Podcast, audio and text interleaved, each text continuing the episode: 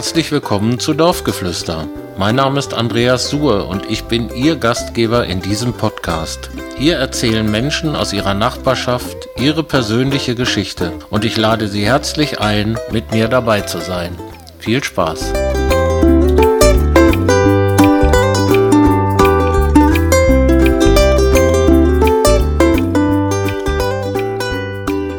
Wir senden diese Folge anlässlich des heutigen 100-jährigen Geburtstages von Fritz Siegmann, den wir an dieser Stelle sehr herzlich grüßen. Ich habe Fritz vor einigen Wochen besucht und muss sagen, dass mich dieses Gespräch nicht nur sehr beeindruckt, sondern noch tagelang beschäftigt hat. Diese Folge zeigt sehr deutlich, wie nachhaltig der Zweite Weltkrieg das Leben eines jungen Mannes, der am Beginn seines Berufslebens stand, beeinflusst und verändert hat, bis er dann als 34-jähriger Mann 1955 als einer der letzten Deutschen aus russischer Kriegsgefangenschaft heimgekehrt ist. Aber hören Sie nun selbst. So, lieber Fritz, dann freue ich mich, dass du heute Zeit für mich gefunden hast. Es ist ja nicht mehr ganz so lange hin zu deinem großen Geburtstag. In Kürze wirst du 100 Jahre alt und ich würde mich mal freuen, wenn du mal ein bisschen erzählst, wie war, wie war denn deine Jugend und wie bist du hier in Holtensen aufgewachsen? Ich bin in Holtensen geboren, bin in Holtensen zur Schule gegangen und habe, als ich konfirmiert wurde, habe ich Uhrmacher gelernt und zwar in Geismar. In Geismar in dem Uhrengeschäft von Karl Engelert, die wohnten unten in der Bachstraße. Ich habe meine Gesellenprüfung dann gemacht am 20. Februar 1939. Ich habe alles mit gut bestanden. War das immer für dich so eine Leidenschaft, Uhren, oder wie bist du dazu gekommen? Mein Vater hat bei Spindler und Röhr gearbeitet und eigenartig, der hat sich das angenommen und hat Uhren gemacht. Ja hier für, für, für für das Dorf. Eigenartig, wie er dazu gekommen ist. Und ich habe da unten immer im Keller, wo er seine Werkstatt hatte, da habe ich den beigesessen als Kind und so weiter. Hast ihm über die Schulter geguckt? Und, und habe ihm über die Schulter geguckt und da habe mich für diesen Beruf begeistert und bin somit bin ich Uhrmacher geworden Jawohl. und habe nach der, nach der Gesellenprüfung, als ich Uhr, Uhrmacher war, hat mich der, mein Meister äh, Engelert hat mich vermittelt nach Breitenbach, nach äh, Düsseldorf. Düsseldorf. Da habe ich ihn, die kannten sich wohl vom Krieg her, vom Ersten Weltkrieg, ich weiß es nicht, wie die kannten. Jedenfalls musste ich nach Düsseldorf. Und meine, meine Mutter, kannst du dir ja vorstellen, die war ganz entsetzt, dass du willst jetzt... Jetzt heute sind verlassen. Bis 18 Jahre. Du willst nach Düsseldorf allein. Und da bin ich mit zum Schuhkarton. Wir hatten ja keine Koffer damals, sowas kannten wir ja nicht. Mit zum Schuhkarton. Und da hatte mir meine Mutter ein bisschen Wäsche und so weiter. Und der und dann bin ich mit der Bahn nach Düsseldorf und wurde abgeholt von dem Meister da. Äh, und der hatte für mich auch eine Wohnung schon besorgt in Düsseldorf in der Flingerstraße. Da hatte der schon eine Wohnung, ein Zimmer für mich. Und die Frau, das waren, die hatten unten so einen Elektrohandel. Die, und die Frau von dem Chef, die hat mich versorgt wie meine Mutter, kann man sagen.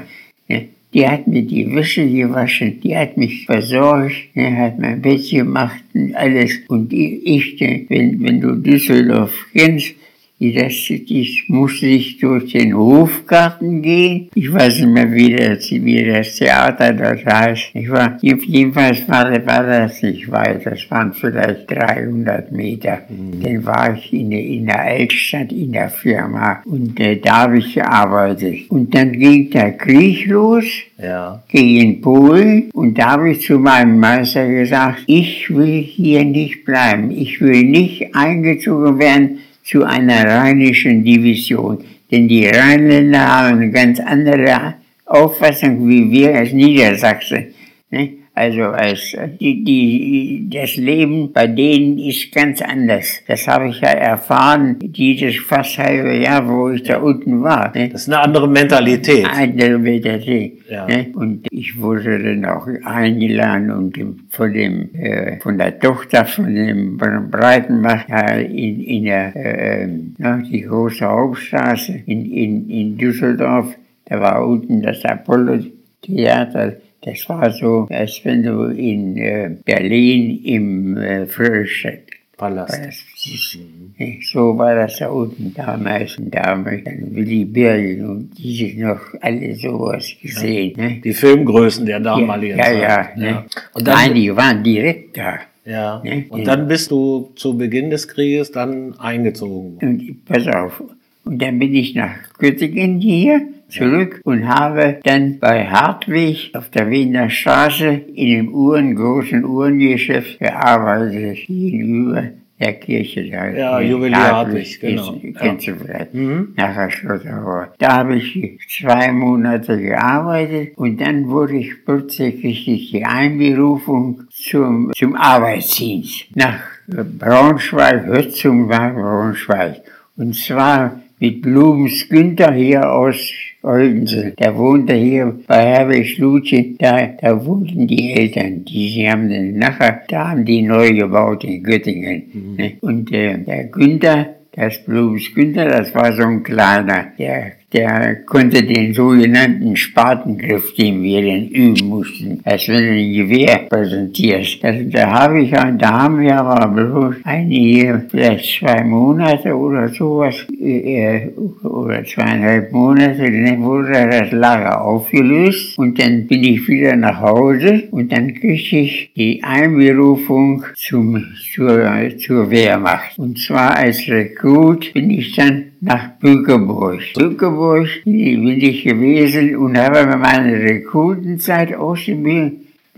Dann war ich dann schon 19 Jahre alt. Und äh, äh, als sie zu Ende war, bin ich wieder nach Hause habe kurz gearbeitet und kriegte dann die Einberufung nach Magdeburg zur 13. Panzerdivision. Und da bin ich gekommen zum Panzerregiment 66 und habe in Magdeburg dann meine Ausbildung dort gemacht. Ich war und so weiter die Kompanien und, und, und, und so weiter, richtig militärische Ausbildung, hier Kampfausbildung. Ne? Und äh, dann sind wir eines, eines Abends kam der Befehl, alles packen, alles fertig machen und dann ist die ganze Division, die Division, die lag im Teile, im Burg, Stendal, Magdeburg und äh, Dessau, glaube ich, oder wo, wo noch. Jedenfalls äh, in Magdeburg lag die erste Bataillon, wo ich war, 66. Und dann lagen die Pioniere dort und ein Teil der Artillerie. Mhm. Ne, lagen in, in Magdeburg. Und dann sind wir, haben wir alles gepackt auf Auto, also Auto und auf unsere Panzer und Schützen Schützen wir. Damals hatten wir ja noch keine SPW. Da gab's, da saß eine Gruppe auf ein Opel, Klaus war ein Opel, war, nicht? da saßen dann acht Mann und Unteroffizier und so weiter. Nicht? Und wir hatten ja nur ein LMG und, und, und SMG. Und so sind wir in Nacht, die ganze Division in Abstand von etwa 60 Meter. Die Scheinwerfer waren nur so ein Streifen offen. So sind wir nur nachts gefahren. Unsere äh, Aufklärungsabteilung, die hat das schon Quartier gemacht in den Wäldern, wo die Division untergezogen ist. Und so, und so sind wir den nachts durch Polen an die Deutsch also polnisch-russische, deutsch-russische Grenze am Buch gefahren. Und da auch untergezogen ne, in dem Wald. Und da habe ich meinen 20. Geburtstag gefeiert. Da bin ich 20 Jahre alt geworden. Und genau vier Wochen nach meinem Geburtstag, morgens früh so um 3.45 Uhr, setzen unsere Pioniere im Sturmboden über dem Buch. Der Buch war ungefähr so ein, Fluss wie die Fulda oder so, sowas.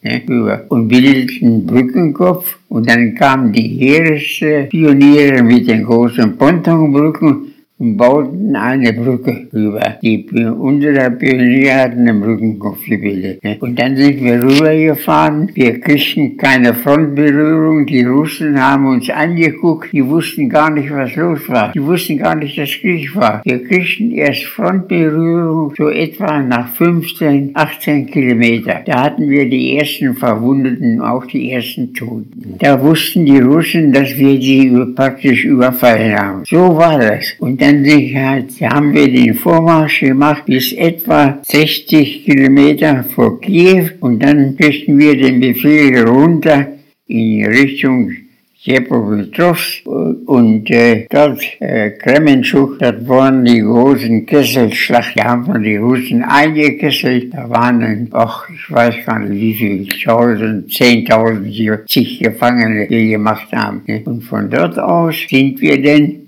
kriegten wir den Befehl eines Adels fürs Meer nach Mariupol. Wo Mariupol. Liegt, das? Und, äh, und dann nach Taganrog und, und nach äh, Rostock, Rostov. Mhm. Rostov, das ist, liegt an der Ecke, äh, wo es, wo es in Kaukasus geht. Und da brach über Nacht der Winter ein. Plötzlich hatten wir über Nacht 10, 12 in einer Morgen Kälte. Unsere, die PKWs und so weiter, die Fahrzeuge sprangen nicht mehr an, weil keine Glycerin, keine, keine Fliegerdienst hatten mhm. und unsere Zugmaschinen, also die die Artillerie hatte und so weiter, ne? und die großen Pioniere, die drei Tonner und zehn Tonner Zug, die hängten dann so drei, vier waren hinter sich und die, die rückwärtigen Armee-Einheiten, die hatten schon die Winterstellung aufgebaut, wo wir denn eingezogen sind. Wir sind in den Raum, äh, heute heißt es glaube ich Donetsk, die Stadt da, da in den Raum, damals hieß es Stalinowska, da in den Raum sind wir, haben wir die Winterstellung gemacht. Ne? Etwa äh, so 20 Kilometer und dann von, äh, kam ein nächstes Deutsche Division und so weiter. Und da sind wir geblieben. Bis zum Frühjahr 42 wurden wir neu aufgefrischt. Und zwar kriegten wir damals da die ersten SPBs, ne, die Schützenpanzerwagen, ne, keine, keine Personenwagen mehr, klein, kleine war, ne, sondern gepanzerte Fahrzeuge. Und die mussten wir holen, Fahrer und Beifahrer von äh, Uspenskaya, hieß der große Eisenbahnknotenpunkt, da war die grüne Eisenbahn. Das haben in Deutschland gab es die blaue Eisenbahn und dort in, an der Front gab es die grüne Eisenbahn, die trugen grüne Uniform. Und meine Mutter schrieb mir, Onkel Wilhelm, Hessens Onkel Wilhelm, der fährt immer, der hat gesagt, er fährt immer in Russland da unten, wo, wo ich bin, in der Gegend. Vielleicht, äh, und wir bringen immer, also die warten neue Fahrzeuge, ne? die, sonst hatten wir doch den Panzer mit der äh, Kurzkanone 7,5. Das war doch eine Angriff hier gegenüber den D34. Mhm. Und da kriegten wir, da wurde der Panzer 3 rausgenommen und wir kriegten den Panzer 4 und äh, der kam mit einer 5 cm Kanone. Da waren wir etwa den T-34 gleichwertig, sonst schossen die uns ab wie die Fliegen, mhm. die Russen. Und so sind wir dann unten von, von äh, Mariupol da und, und, und von der Winterstellung hoch nach äh, Ustenskaya und zu dem Bahnhof, was waren immer mit dem äh, großen äh, LKW Mannschaften waren da drauf, Fahrer und Beifahrer. Ne? Also die ganze Division kriegte neue Fahrzeuge. Und da kamen wir auf den Bahnhof an und da waren Gleise, da standen auch Klamotten, Züge und so weiter. Nicht wahr? Güterzüge mit Proviant und was. Und da habe ich da so, waren so kleine Häuschen, da saßen ja die drinnen und wärmten sich die, die Lokführer da. Und da habe ich einen gefragt, ob er Hessens, Wilhelm Hesse kennt. Der, er, der sagte nein, aber hinten da saßen die, das nämlich fünf oder sechs Mann. Er sagte, ja, den kenne ich, den kenne ich. Der weiß auch, wie er aussieht. Wenn du jetzt hier rüber gehst, über die Gleise, ne, da Hinten ist so ein kleines Haus, da muss er drinnen sitzen. Und da bin ich rüber über die, die Schienen, ne, hin und hab das gesucht und hat das Haus gesehen, bin rein und da saß Hessens Onkel Wilhelm mit noch einigen äh, Lokführern da ne, und warteten, bis die Züge ausgeladen waren und fuhren wir. Da sagt der Junge, wo kommst du denn her? Ich sage, ich, wir, holen jetzt hier ganz neue Fahrzeuge, wir werden neu aufgerüstet. Ach, er hat sich ja was, der sprach glatt. Der sprach Er hat sich ja was, Ja. ne? Mhm. Und so habe ich den, den gesehen, nicht kennengelernt, den gesehen. Kannst du dir das vorstellen? Und der ist natürlich nach Hause, äh, wenn er abgelöst wurde, dann ist er zu Hause und, und hat zu Hause das erzählt. Ne? Und äh, erstens Tante Marie hat dann bei meinem Vater das erzählt und meine Mutter. Ne? Er hat hier Wilhelm getroffen. Ne? So war das. Und dann haben, wurden wir auch neu aufgefrischt und sind dann in den Kaukasus rein. Und äh, vorher, vorher wurde ich schon mal am 21. November 42 wurde ich verwundet. Das erste Mal. Blieb bei der Truppe, ich weiß gar nicht. Entweder habe ich einen Splitter Brust oder Ohrarm oder was, ich kann das ja heute nicht mehr sagen. Jedenfalls wurde ich verwunden und kriegte eine Tetanusspritze. Die Tetanusspritze kriegte sie gegen Wundstarkrampf. Ne, automatisch. Hielten dann. Das war, sie- das war die erste Verwundung. Ne? Diese. Und äh, denn als die Winterschlacht vorbei war, da kriegte ich die Medaille zur Winterschlacht 1941 auf 42. So sieht er, so sah er sich von. Ne? Und mein EK2 habe ich gekriegt im August 1942. Das, äh, das sah so aus, habe ich mein EK2 gekriegt. Ne? Ja. Und wir sind in den Kaukasus, in, im Kaukasus rein. Und ich kann dir jetzt mal, die- und ich wurde im Kaukasus, da habe ich dann, dann mein Schicksal erlebt. Im Kaukasus, hier, hier unten. Das ist, das ist heute Bergkaramasch. Das liegt, Baku liegt hier am Kaspischen Meer. Aserbaidschan. Ich war, und hier, und, und das ist, war Ortschenikice. In Ortschenikice haben uns die Russen eingekesselt und da haben wir, äh, Menschenskinder, da, da ist, ist praktisch die Welt für uns untergegangen.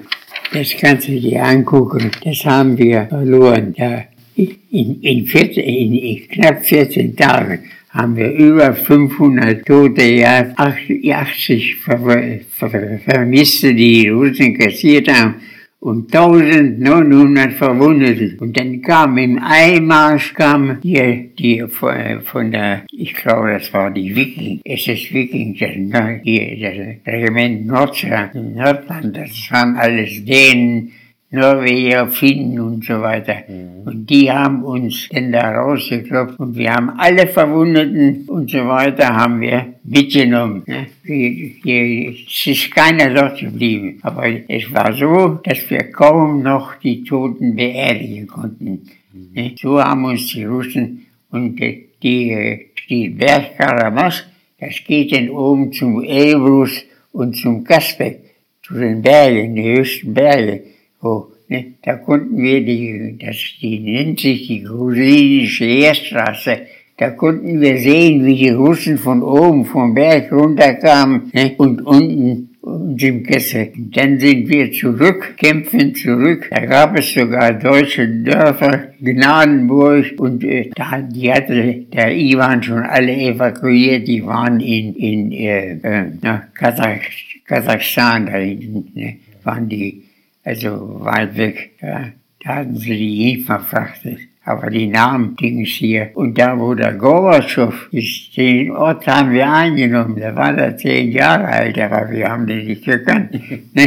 Ne? Und äh, äh, verwundet wurde ich dann schwer in äh, Slavenskaya, das ist gegenüber, gegenüber der, der Krim. Das muss hier irgendwo sein.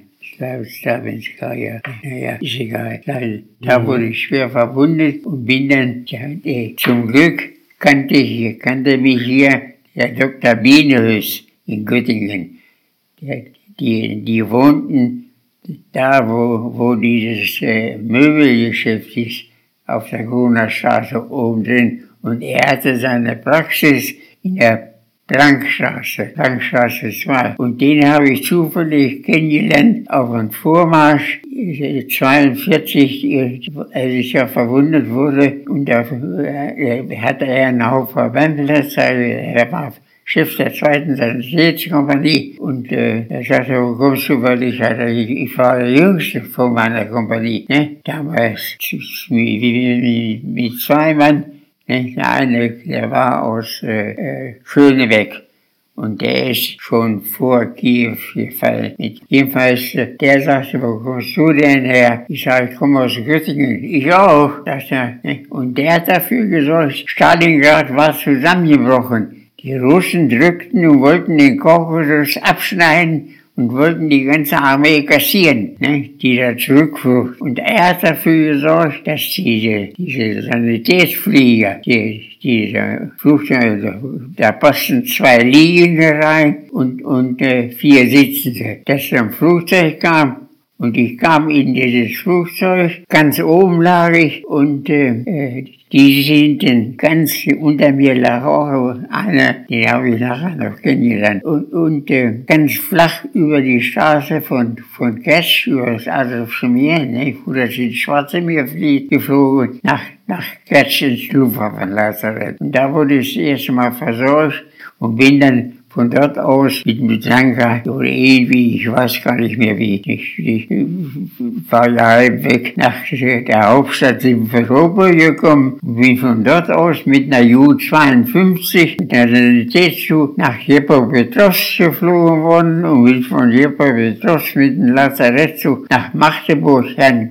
Und da habe ich fast ein Vierteljahr in Magdeburg Herrn Krug gelegen, als ich dann wieder gesund und GVH war, ne, da kriegte ich den Fronturlaub, weil ich ja keinen Fronturlaub gekriegt habe und Genesenurlaub und habe mit meinen Eltern meinen 22. Geburtstag hier in, in, in, in.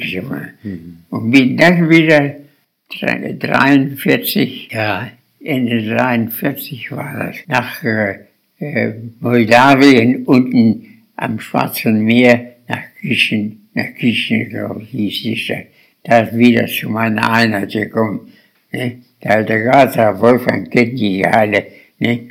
und kennt auch, kennt auch den Brooks und so weiter. Ich meine, ehemaligen Kommandeur, der war Jahrgang, der, der war, war 1929 in die 100.000 Mann eingetreten. Und als ich zu der, zu der Kompanie kam, war der Oberleutnant, wurde dann Hauptmann, Kompanie, also war äh, Kompaniechef, wurde dann Major und wurde dann äh, Oberst und führte zuletzt das Regiment und kam dann aber, äh, kriegte das, äh, die Eichenlaub und kam weg und wurde zu der, ausgebildet als Divisionskommandeur und kriegte eine andere Division habe ich den, und den habe ich in Gefangenschaft dann wieder gesehen. Das erzähle ich ja. Jedenfalls bin ich von dort aus, von äh, unten von Moldawien nach Rumänien und in, äh, unten, äh, wo die Donau in das Schwarze Meer fiel, da schmissen die Rumänen die Waffen weg. Kannst du dir das vorstellen? Gingen von der Fahne. Wir waren ganz alleine. Ne? Und da hieß es, Kommando, Fahrt hoch nach Richtung Ungarn oder nach Bulgarien. Und die nach Bulgarien reingefahren sind, die wurden geschnappt. Und wir sind hier mit Gerd Schneider hoch in Richtung äh, Ungarn, ne, da an, an den ähm, Karpaten. Das ist hoch. Ne? Und nun hatten wir ja auch äh, äh, Sprit haben wir uns äh, aus den ähm, Kasernen und, und, und aus den Tankstellen haben wir uns Sprit geholt. Ja, kriegst ja keinen Nachschub mehr. Keine, keine Versorgung mehr. Keine Versorgung mehr. Mhm. Und auch nicht zu essen mehr. Und da sagt Gerd Schneider, Gerd Schneider sagt, Fitze, da sind Schild ausgeschildert, Schlachtereikompanie, da fahren wir rein, da kriegen wir was zu essen. Und wir kommen dorthin und ich sehe, ich traue meinen Augen nicht. Andreas, da sitzt Nolofs Onkel Friedrich, das war ein kleiner Fluss wie die Krone und kühlt, kühlt äh, Würste, dass sie hart werden. Weißt du? Mhm. Da in dem Wasser. Der guckt mich an. Ich sag, Onkel Friedrich, wie, wie haut ab hier? Zehn oder wie viele Kilometer? Die Russen wussten gar nicht, dass wir abgehauen waren. Dann kommen die Russen hinter uns her. Ach Junge, hört doch auch nicht. Sagt er. Und der ist der Schneider, der hat den, den, den, den Kompaniechef da von der Schlachterei-Kompanie dermaßen die Pistole auf die Brust gesetzt, dass er abhauen sollte. Und tatsächlich ist er abgehauen. Nicht? Und, und so ist, als ich dann nachher nach Hause kam, habe ich ungefähr besucht. Kannst du dir das vorstellen? Da war Marion, da war Marion Kleinkind, ja. Ne? Ja, Junge, so war das.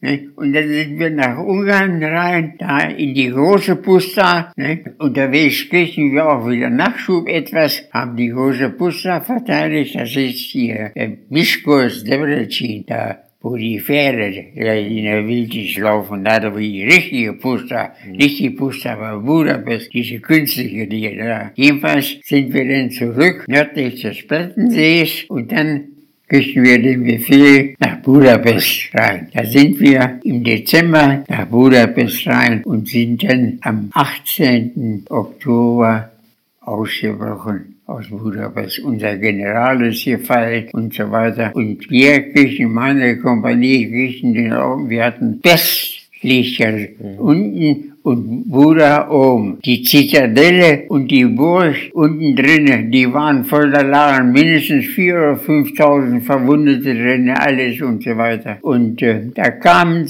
uns so junge Bengels, als wir hier früher die Hitlerjugend oder sowas war, die kamen uns so 30 oder 40 entgegen und da sprachen ein paar Deutsch, zwei oder drei. Kommt mit uns mit, hier, hier, hier schnappen euch die Russen. Ne? Und wir sind auch schon getürmt. Ne? Und wir sind mit, mit. Und die wussten, dass der ganze äh, Burgberg unterkellert war, von Haus zu Haus. Und so sind wir raus. Und bis wir dann draußen waren aus Budapest und dann haben die gesagt, nur nachts, wir verstecken uns hier. Dann haben uns die Nacht über das Donauknie um Komarum rüber und an die, Sam äh, die Donau und die Slowakei, da diese Streifen. Da sind die, und, und da haben uns die dann hin und da kam was zu den Deutschen, die haben geschrien in den ersten, hallo, wer ist das? Wir sind das Deutsche und so sind wir zu den Deutschen gekommen. Da bin ich zu einer Einheit gekommen. Ich weiß gar nicht mehr, was, was, wer das war. Jedenfalls sind wir dann zurück. Wir, wir sollten Bratislava einnehmen. Da haben wir dann ja gegen die Amis gekämpft. Und die Amis haben ja nur mit Fliegern und, und so weiter uns beschossen. So, so äh, Erdkämpfe Mann gegen Mann oder Panzer gegen Panzer, da haben sie gekniffen. Da kriegten sie Schläge von uns. Die, also, die haben wir, wir, wir konnten nur nachts konnten wir abhauen. Und dann sind wir hoch bis zum anderen, über, über Österreich, Mensch, bis zum Bayerischen Wald. Ich weiß nicht mehr jetzt, wie die Dings hier, da war die Kapitulation, ne? Da haben wir können, das war der Krieg zu Ende, ne? Und da haben die Amis uns dann in den Bank genommen. Und da haben wir uns dann auf so, so einen Sportplatz, der dreimal oder viermal so groß war, ja, wie unser. Da waren vielleicht an die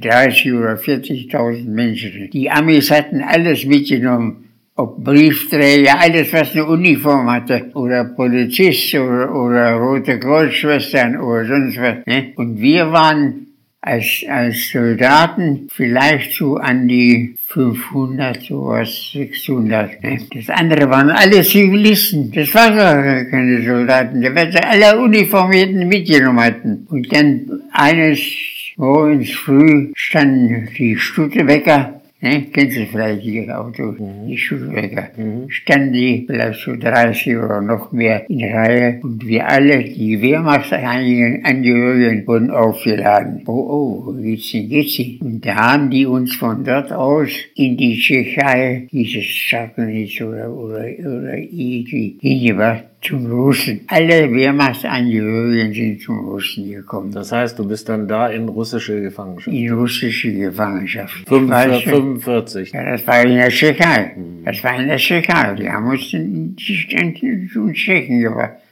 Ich weiß noch, da war ein, ein Luftwaffe, ein Oberleutnant mit Frau und Kleinkind und der hatte noch eine Pistole Der hat also die, die kleinen Jungen erschossen, hat die Frau erschossen und hat sich selbst erschossen. Und die Russen, konntest du dir vorstellen, die haben alles gleich, Uhren und, und, und Abzeichen und was nicht, alles, alles haben sie uns gleich alles abgegeben. Wir hatten keinen Ausweis mehr, kein Licht. Ich konnte sagen, die heiße Meier. Hätten sie auch geglaubt. Ne? Und dann haben die uns runtergebracht nach und, ach so, Fokshani unten, das ist ein ganz großer Truppenübungsplatz in Rumänien. Und bevor der Russlandfeldzug losging, da ist meine Division nach Rumänien mit den Güterwagen gefahren worden in, in Syrien auf diesen äh, großen Truppenübungsplatz. Und wir haben alle schweren Waffen, Panzer, Artillerie und so weiter den Rumänen übergeben. Da habe ich noch irgendwo ein Bild, muss ich anrahmen. Da steht der damalige König Michael, der war vielleicht so 25 Jahre alt. Der steht auf einem Panzer 3 von uns. Er hatte eine 3,7 kurz. Ne? Steht drauf und guckt da. Ne? Und wir sind im Personenzug mit hinten war eine Gulaschkanone in dem, im Wagen, im Güterwagen, sind wir zurück nach Magdeburg. Und die Magdeburg wurden wir neu, ganz neu aufgefrischt. Das wollte ich noch sagen. Da war ich das erste Mal in Rumänien. Und nachher bin ich dann wieder. Und bin in Fokshani wieder gewesen. Von dort aus haben die Russen, die unsere deutschen Küche, die Soldaten, immer 600 Leute nach Russland da. Bis dahin ging die russische, die russische Bahn etwa 12 oder wie viel Zentimeter breiter wie unsere.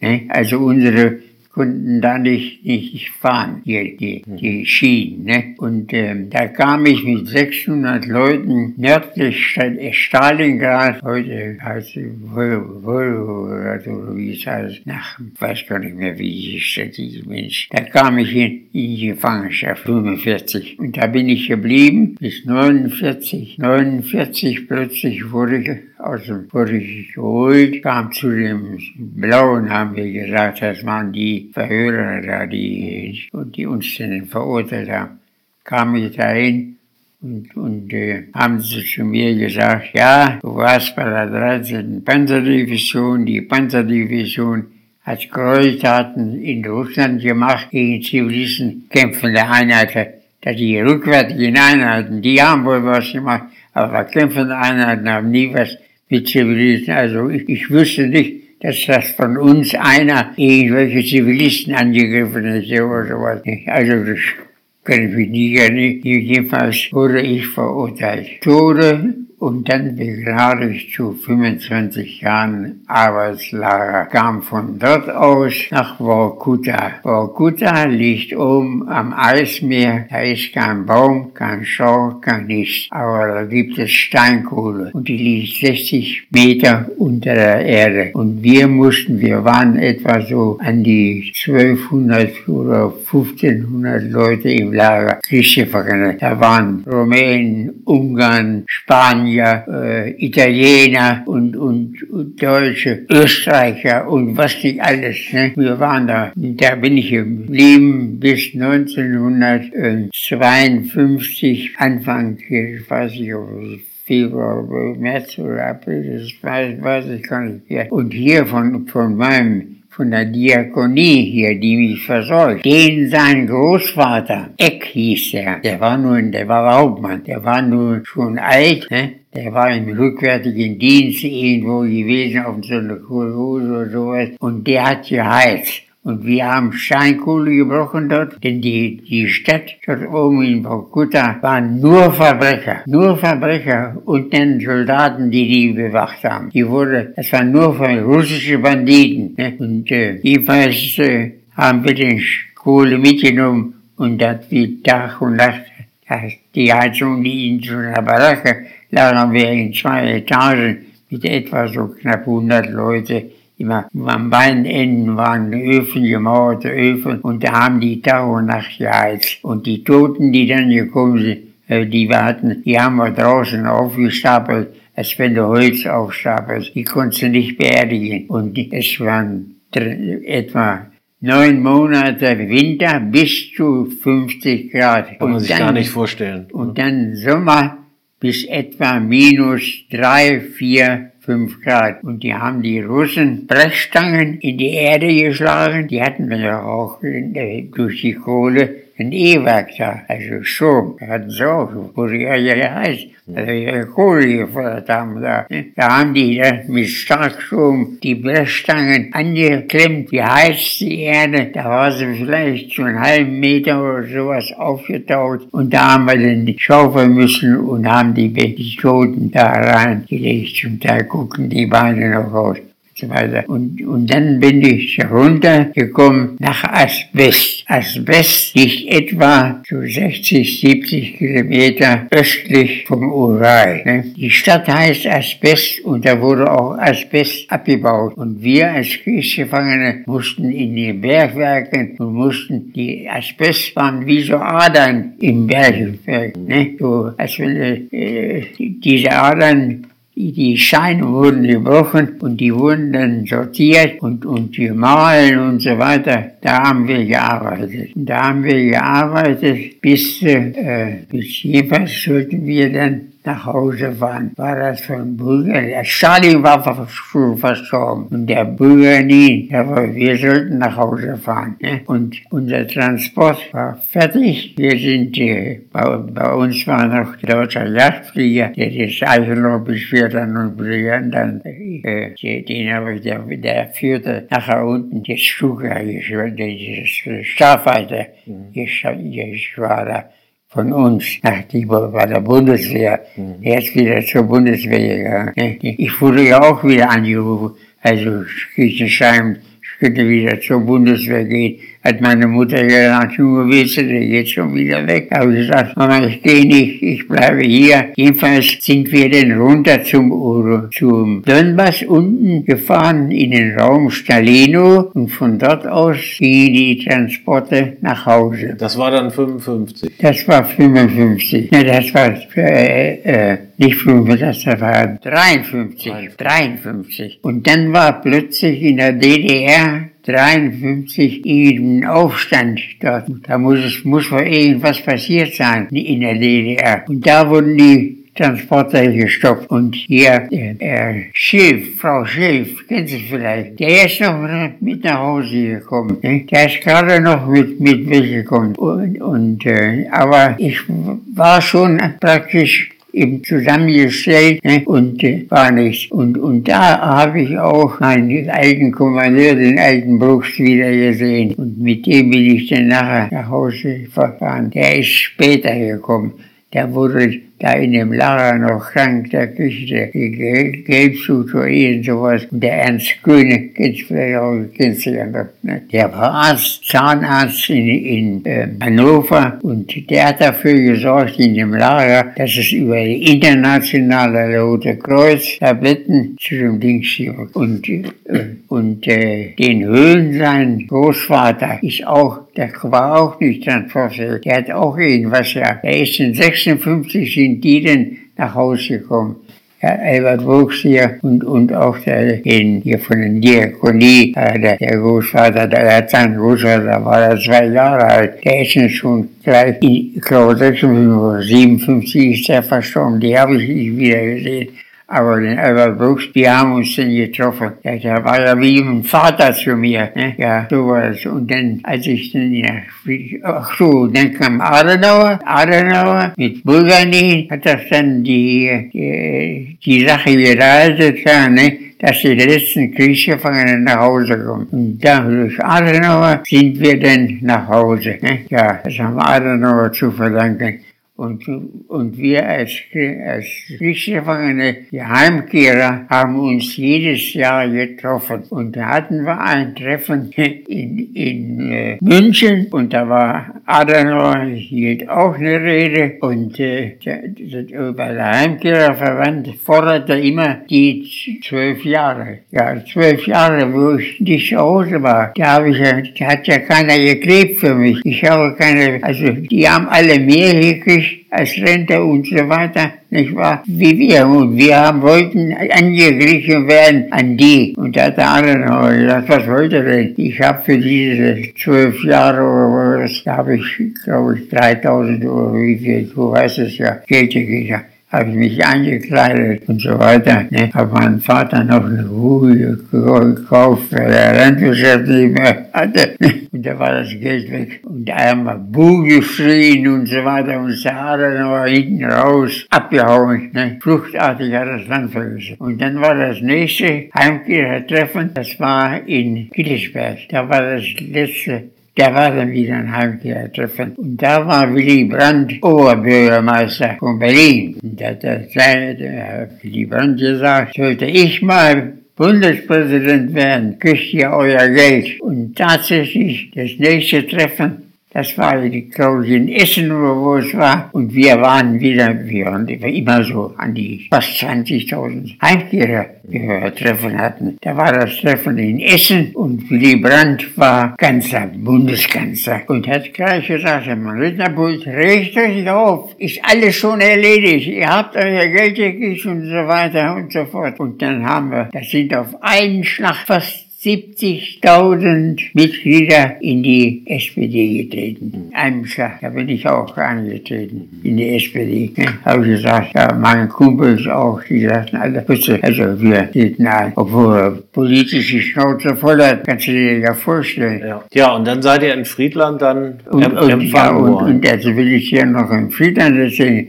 als ich in Friedland ankam, war der Binus der Erste, der mich empfangen hat, der Doktor damals. Das war der Erste, der mich empfangen hat. Ja. Und dann kamen meine Eltern die hier in Holtensen hatten sie, waren ja nur drei Autos. Da hatte die, die Frau Kraft, der Emil hatte noch beide Beine verloren, von der Frau Kraft, die, die da am, am Friedhof gegenüber wohnten, daneben, kennt sie ja. Ne? Und die hat sie mal von uns hier Milch geholt, von meinem Vater. Und die hat meine Eltern nach Friedland gebracht. Das hätten die mich gar nicht empfangen können, in Friedland. Und so äh, bin ich dann in Friedland empfangen worden. Der Willi hatte ein Motorrad, ne? und da war Marianne noch mit und so weiter. Ne? Ja, dann bin ich nach Hause gekommen und dann war die Schule hier. Dein Vater haben sie hier gesungen im schönsten Wiesengrunde. Das war ja im Feldweg, hier war ja nicht schon da hinten. Alles doch, war nicht bebaut. Da sind wir zum Bäcker gegangen, hier, um Brot zu holen. Da hat meine Mutter gesagt, geh mal hin, hier hinten durch den Garten nach einem, nach einem Bäcker hier ein Brot holen. Und dann nachher, als hier gebaut wurde und so weiter, da hat der Horst Henze dafür gesorgt, dass das hier die Straße im Wiesengrunde heißt.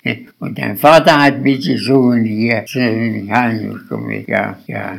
Dann habe hab ich dann geheiratet.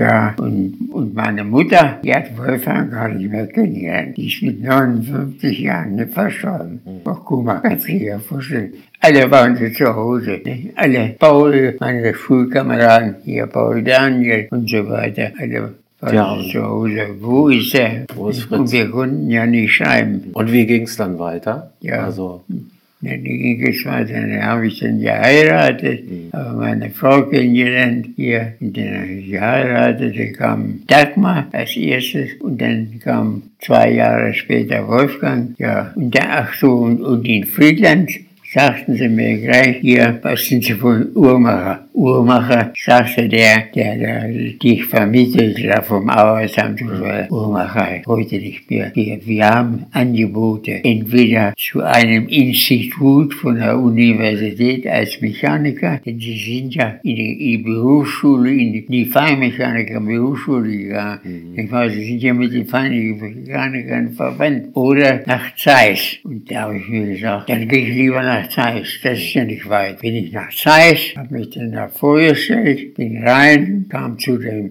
da war noch hier, wie Winkel hieß sie ja früher, nicht Zeiss Winkel. Da war der Direktor noch da und ich, ich komme da rein, da ist äh, der Arzt, weiß gar nicht mehr, wie er hieß, er hat gesagt, Herr Sichmann, wir stellen Sie ein. Die kommen in die Optik, in die Fasserei. Und ich komme aus, aus dem Dings raus da kommt mir der Mosi, erzähl oder Friedel entgegen, der war Betriebsrat. Wo kommst du denn her? Ich fange hier an. Das kann wohl nicht wahr sein. Und mich hat keiner Bescheid gesagt. Und dann bin ich dann erstmal zu dem rein ins Zimmer und haben uns was erzählt und so weiter. Und dann bin ich nachher nach Zeiss und oben und bin bei Zeiss dann geblieben. Die Firma Zeiss war so ja. Die haben mir die ganze Kriegsgefangenschaftszeit und Soldatenzeit angerechnet mhm. in der Versorgung. Mhm. Ja, und war nachher bei Zeiss in der Endkontrolle. Hab dann hier mit dem Herbold, hieß er nicht, Herbold aus Bofenen, wir zwei waren in der Endkontrolle und haben die Mikroskope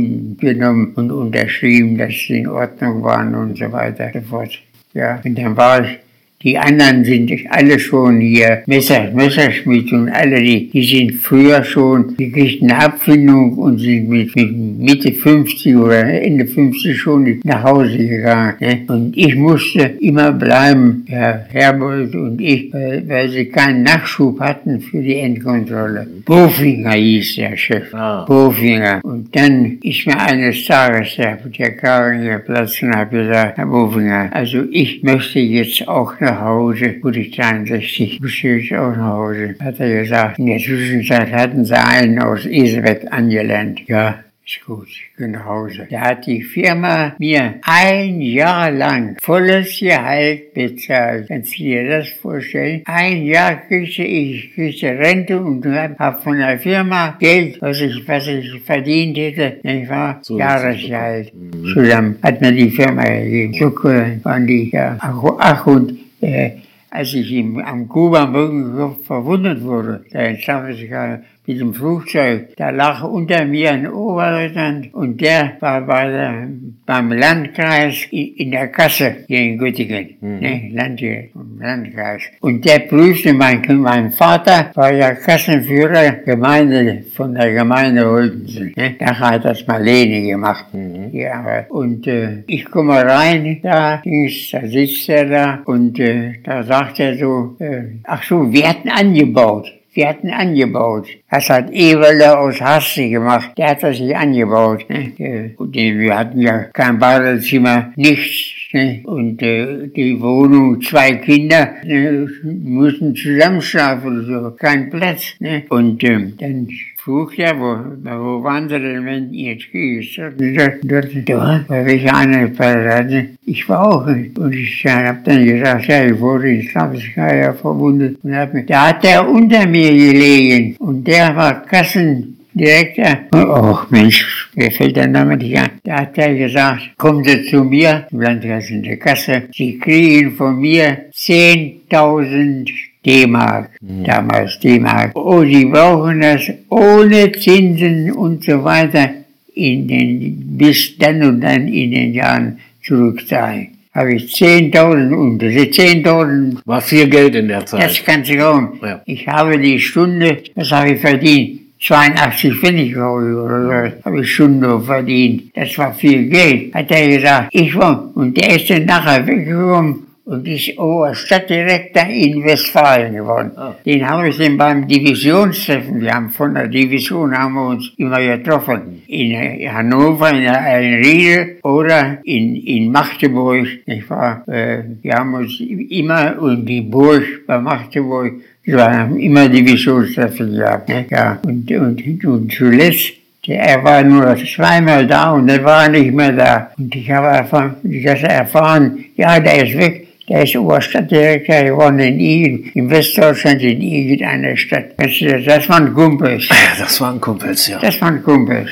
Das wollte ich Ihnen erzählen. Ja, jo. So. Und Marlene ist mit 61 Jahren verstorben. Ja, sehr früh verstorben, ja. Unten bei Luthens Geburtstag gefeiert. Die sitzt im Sessel, schüttelt sich. Ah, ich kann mal sagen, es ist kalt. Und es war warm, weiß nicht, Hermann oder Emma oder ihn einer hatte da Geburtstag, war sie gleich weg, Notarzt geholt ne, und, und so weiter, haben sie in die, in die Klinik gebracht, unten in, in die Intensivstation da unten wieder. Die hat zwar noch geatmet, aber in den ging's und dann da hat er auf der Intensivstation gesagt, wissen Sie denn gar nicht, was Ihre Frau jagte? Nee, die ist immer vom Arzt gekommen, ganz gesund, alles okay. Also ihre Frau hat ganz starke Herzmuskelstörungen gehabt. Wenn sie einen Schrittmacher oder sonst was gekriegt hätte, wäre sie heute noch am Leben. Diese und, und der Herr Grützner, da kam der Sohn rein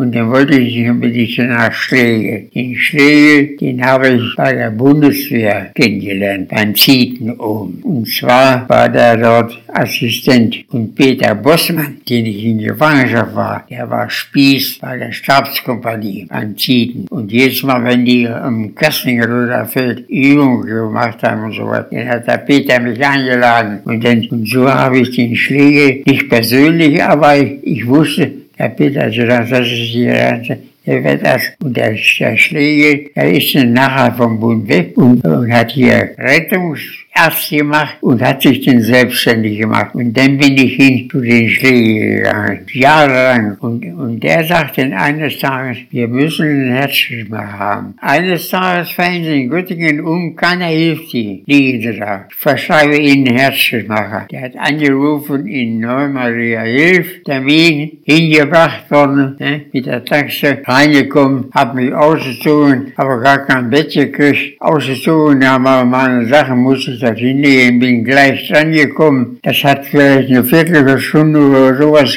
gedauert, ne? aber auf nie was von jemandem hatte den Herzschrittmacher. Und seitdem geht es mir gut. Ja. Der hat dafür gesorgt. Ja. Dann wollen wir hoffen, dass das noch lange so bleibt, mein Lieber. Ja, so war mein Leben. Ja, ja. verrückt, spannend und. Ja, ja, ja. Tja, dann sage ich erstmal vielen Dank, lieber ja, Fritz. Andreas. Bleib gesund. Ja. Das ist das Wichtigste. Ja, ja, ja. ja. Vielen Dank für das Gespräch.